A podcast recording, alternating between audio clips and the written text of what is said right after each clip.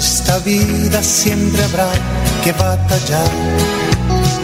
Ya nada es fácil, nos ponemos a pensar. La Iglesia Centro Evangelístico Maranata presenta su programa Una voz de esperanza en medio de un mundo abatido, trayendo salvación y consuelo para tu vida con la dirección del pastor Hernando Fonseca.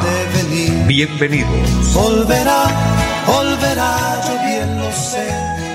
Muy buenas tardes a todos, amables oyentes. Dios les bendiga. Deseo que estén bien, que la gracia del Señor esté en cada una de sus vidas. Señor, eh, fortalezca, ministre y obre conforme a sus muchas misericordias. Saludo en esta hora a mi amigo André Felipe, quien está en parte técnica, y a todo el equipo de trabajo de Radio Melodía. Muchas, pero muchas bendiciones. Eh, motivándole a cada uno de los oyentes, los hermanos, eh, los amigos, los siervos del Señor, las iglesias que se conectan, eh, que estemos ahí unidos, estemos dispuestos para ser bendecidos por el Señor y recibir de Él el consejo maravilloso de su palabra. Este programa, Una voz de esperanza, tiene un objetivo especial y es transmitir la palabra de Dios, transmitir la voz de Dios. La voz de Dios trae, trae paz, trae consuelo al corazón. La voz de Dios nos anima, nos alienta, nos fortalece. Es por eso que el Señor nos ha guiado a colocar este, el título, este nombre del programa, Una voz de esperanza, porque eso es lo que hace la voz de Dios en cada uno de nosotros, produce esperanza, produce fe, nos da un motivo para estar tranquilos, para estar en paz y confiar en las misericordias grandes del Señor. Como siempre, mis amados, les invito para que oremos al Señor. Vamos a presentarnos delante de Él, dándole gracias, pidiéndole que nos bendiga y, por supuesto, presentando cada petición, cada necesidad y diciéndole, Señor, necesito su ayuda, necesito su bendición. Padre y buen Dios que está en el cielo, le damos gracias. Es un privilegio que tú nos concedes en este momento implorar tus muchas misericordias, pedir la bendición de Dios, la fortaleza de lo alto. Gracias por este día, por este momento, por ofrecernos el perdón, Señor. Humildemente Hemos creído y hemos aceptado tu palabra y te hemos aceptado, Señor, como nuestro Señor, como nuestro Salvador. Pero todos somos humanos y fallamos, cometemos errores y faltas, por lo que en esta hora le decimos, perdónanos, perdona nuestro país, ten misericordia de Colombia. Señor, ten misericordia porque hay tanto pecado, tanta maldad, tanta corrupción. Ayúdanos, Dios. Eres tú quien lo puede hacer, nadie más. Eres tú quien puede extender su mano y cambiar las cosas para bien. Glorifícate, Dios. Bendice aquel hombre, aquella mujer que necesita un milagro. Aquel hombre o aquella mujer que necesita una sanidad. Aquellos que nos han pedido oración por salud. Padre, glorifícate. Obra en cada organismo, Señor. Obra en cada cuerpo. Padre maravilloso que las enfermedades se vayan de los cuerpos, ya que esa es la promesa de tu palabra, que por tu llaga fuimos curados y declaramos la palabra hoy en Jesucristo. Maravilloso Señor, bendiga esta emisora, bendice este programa y los medios por los cuales he realizado, que la gracia de Dios esté a nuestro favor y podamos ser ministrados con el poder y la ayuda de tu Santo Espíritu. En Jesucristo nuestro Señor y le damos muchas gracias. Amén. Amados, confiamos en Dios, nos apoyamos en sus muchas misericordias. El Señor ha sido bueno, el Señor ha sido fiel, y Él dio una promesa maravillosa que no ha fallado. El Señor dice en su palabra, y esta promesa Dios se la dio a un hombre en la Biblia y fue al, a Josué, quien fue el sucesor de Moisés. Y Dios le dijo, no te dejaré ni te desampararé. Sabe que en el Nuevo Testamento esa promesa vuelve a aparecer para el pueblo de Dios. Y Dios nos dice, no te dejaré ni te desampararé. Qué bueno saber que tenemos la cobertura de Dios, la protección y la bendición del Omnipotente, el cual promete ayudarnos, el cual no nos abandona, Por ende nos dice, venid a mí los que estén trabajados y cargados, y yo los haré descansar. Esa palabra maravillosa nos bendice porque cuando venimos al Señor somos atendidos por Él. Él no nos hace a un lado, Él dice, el que viene a mí, yo no le echo fuera. Entonces es una bendición, es un privilegio extraordinario contar con Dios, apoyarnos en Él y depender de sus misericordias. Saludo a los hermanos que se conectan a través del Facebook, qué bendición. Mi hermano Jesús David Helber, Dios le bendiga, Dios bendiga su vida. Eh, gracias por su saludo, por sus palabras. La hermana Hilda María Herrera, Dios le bendiga grandemente. Y todos los que se conectan, eh, muchas, pero muchas bendiciones. Los que fielmente siguen el programa, sabe usted está siendo fiel con Dios y con su misma alma que necesita de Dios, porque todos los días necesitamos del Señor. Así que usted hace bien en estar ahí pendiente y conectarse. Dios bendiga toda nuestra amable audiencia aquí en Bucaramanga, en toda el área metropolitana, en los barrios, en cada lugar, en los pueblos, en las veredas, en los campos, en todos los lugares donde está eh, llegando esta señal de radio. Dios le bendiga. Un abrazo para todos y los que nos siguen eh, en otros lugares, en otros pueblos, ciudades, inclusive hasta donde llega esta señal en el mundo. Y, y usted bendecido, para mí es un gozo muy grande porque estamos así unidos compartiendo las buenas nuevas de salvación, compartiendo el mensaje del Señor. Estando apercibidos porque recuerden que nuestro anuncio principal número uno es que estamos a un paso de irnos de esta tierra. El Señor está pronto a venir por su iglesia. Y una de las cosas que yo he encontrado al estudiar la palabra es que Dios es fiel a sus promesas. Él cumple. Si hay alguien responsable en cumplir lo que habla, lo que promete, el Dios. Él nos enseña sobre este tema. Y cuando estamos seguros de que alguien cumple lo que promete, entonces debemos estar seguros de que lo que dice la promesa es un hecho y el Señor prometió volver por su iglesia. Hoy los tiempos que vivimos, las circunstancias nos muestran que estamos en ese tiempo final.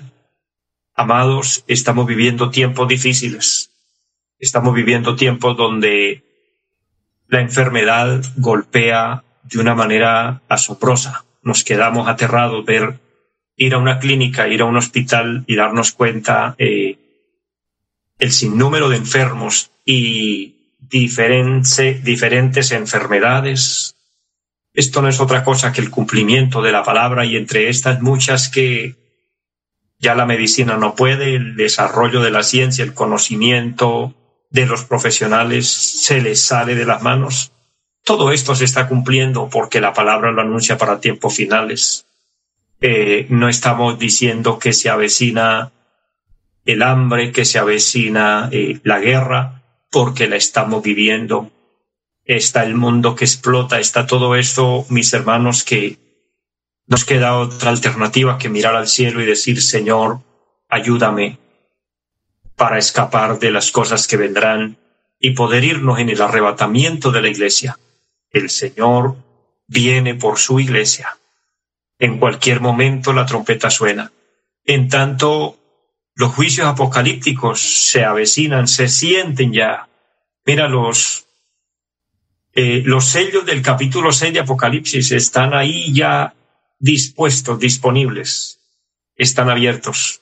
Entonces, nos queda estar preparados, estar listos, programados para nuestro viaje al cielo. Bien dice la palabra del Señor, nuestra ciudadanía no es en esta tierra. Esperamos de los cielos a nuestro Señor, a nuestro Salvador, donde habitaremos por la eternidad con Él. Le invitamos a todo el que nos oye a que se prepare, esté listo. ¿Cómo lo estamos? Con un verdadero arrepentimiento, abriendo nuestro corazón al Señor Jesucristo, aceptándolo como nuestro Señor y como nuestro Salvador. Amados, en algún programa anterior hablamos de el peligro que hay del autoengaño y a veces nos engañamos porque creemos que el camino que nosotros tomamos o a la forma que nosotros creemos o como nosotros pensamos está bien. Pero cuando nos examinamos a la luz de la palabra, bueno, hay que retomar las cosas conforme a la voluntad de Dios, no conforme lo que nosotros creemos o estimamos conveniente. La palabra del Señor dice que hay caminos que al hombre le parecen derechos, pero su fin son caminos de muerte. No importa el nombre de la religión en la que usted está, esa religión no lo va a salvar. No es su religión. No es que usted esté aferrado a esa creencia y dice es que eso fue lo que yo aprendí desde pequeño, me lo enseñaron mis padres, me lo enseñaron mis abuelos y no lo puedo cambiar. Pues perdone que le diga, estás equivocado, porque ese no es el camino correcto. No es de esa forma. El camino correcto se llama Jesucristo se llama el Evangelio Santo de las Escrituras, el Evangelio de la Biblia, el mensaje que Cristo trajo. Y sólo así tendremos entrada al reino de los cielos. Qué gran sorpresa, pero sorpresa para mal se van a llevar muchos cuando creyendo ir bien van a terminar mal. En el túnel del dolor, de la desesperación, de tinieblas, de, de desgracia, de miseria, de condenación. Solo hay dos lugares para pasar la eternidad, el cielo y el infierno. No hay lugares intermedios. La mentira más grande que el diablo se ha inventado para engañar las almas y llevárselas a la condenación es hacerles creer que hay un purgatorio. Es falso, 100% falso. Todo lo que el hombre se invente, pero que no es bíblico, que no viene de Dios, es mentira. El sacrificio de Cristo fue más que suficiente para su salvación y la mía. Si habláramos de un purgatorio que hay que ir a purgar penas, estaríamos diciendo que el sacrificio de Cristo no fue completo y entonces hay que completarlo nosotros de alguna manera. No es así. La sangre de Cristo nos lava y nos limpia de todo pecado y nos hace aptos para el, en el momento que partimos de esta tierra.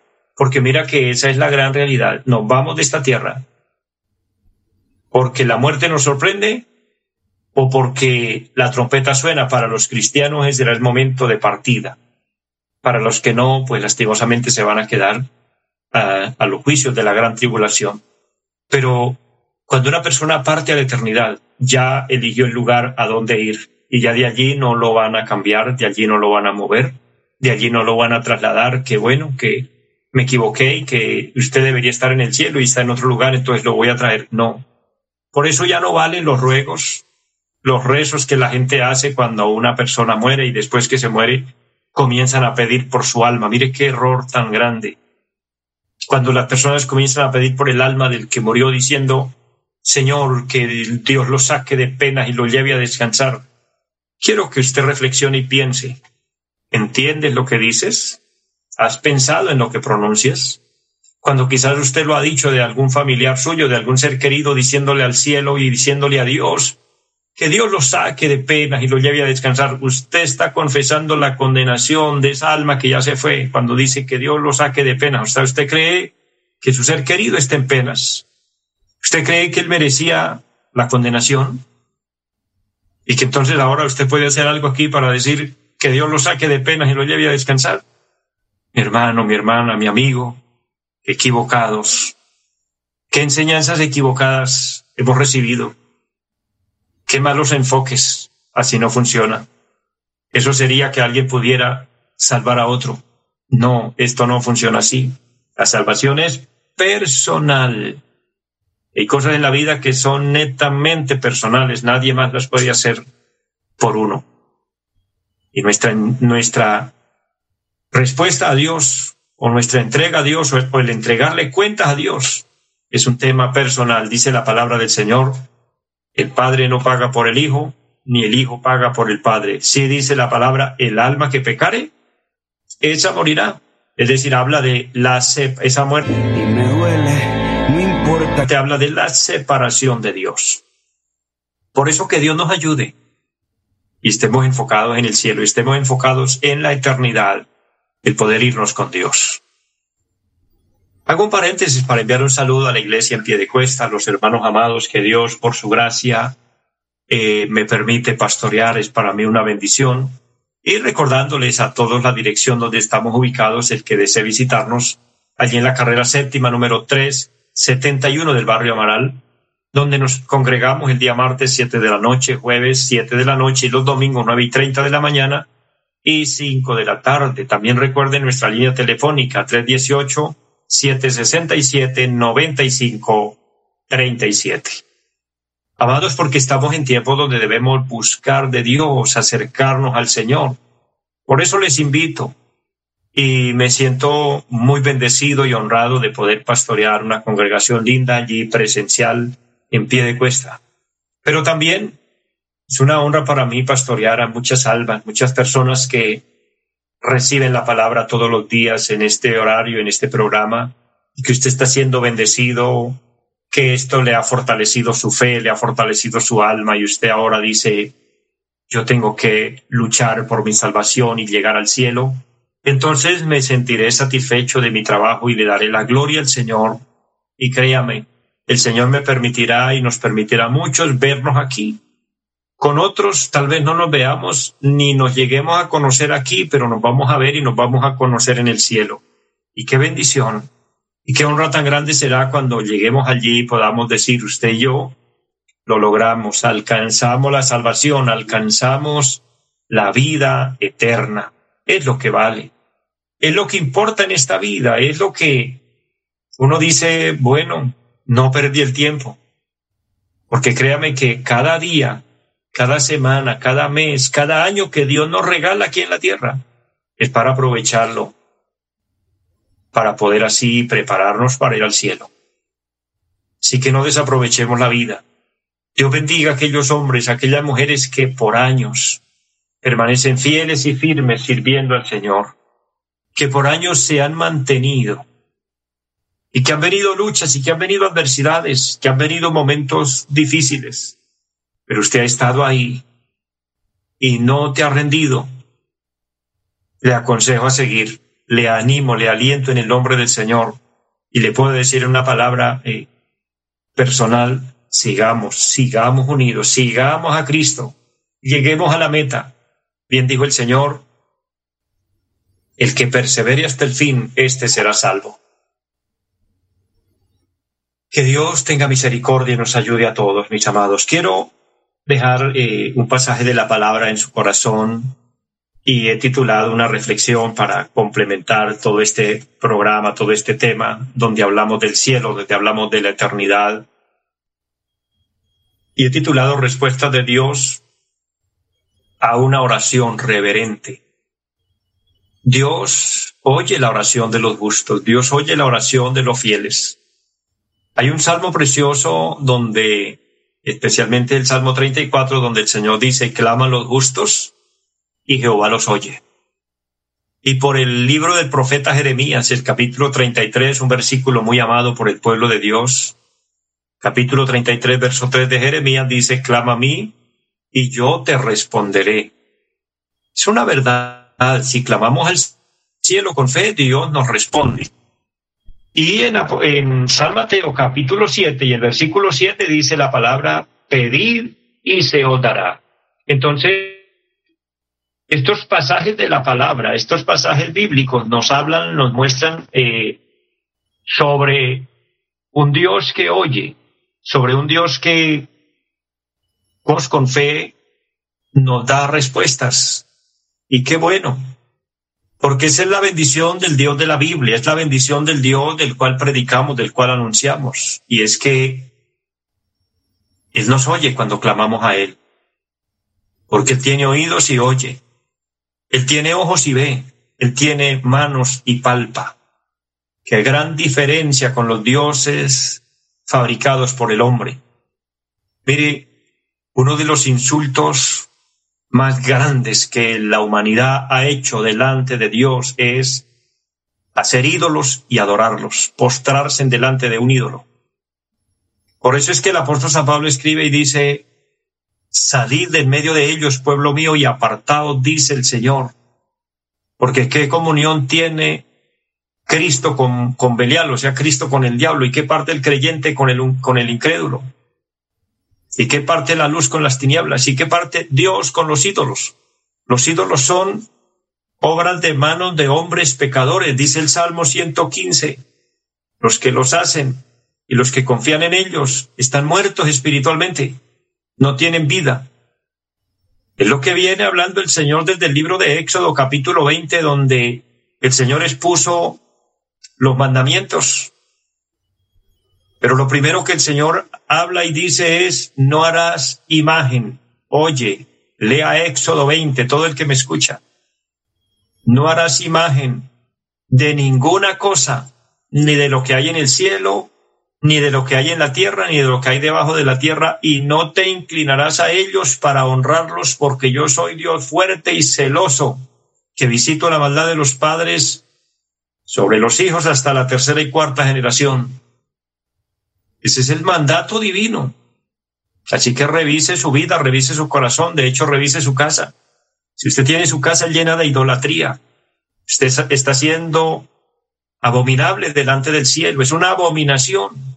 Es algo que Dios aborrece, que Dios no se complace en esto.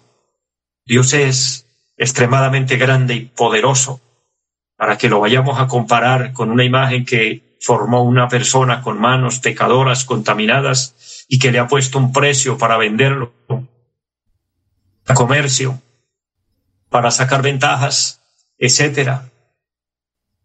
Así que cuidémonos porque el Dios de la Biblia es real el Dios, el creador del universo, no lo podemos poner en juego, no lo podemos poner como burla. Él es digno de respeto. A él nadie lo ha visto ni lo ha fotografiado para andar eh, haciendo imágenes y creyendo que esa imagen es la que nos va a salvar. Por eso, hablando de la respuesta de, de Dios a una oración reverente, estamos hablando de aquel hombre, de aquella mujer que tiene reverencia delante de Dios que tiene reverencia al cielo y sabe que se postra aquí en la tierra, pero que hay un Dios en el cielo que lo está viendo, que lo está analizando, que lo está escuchando.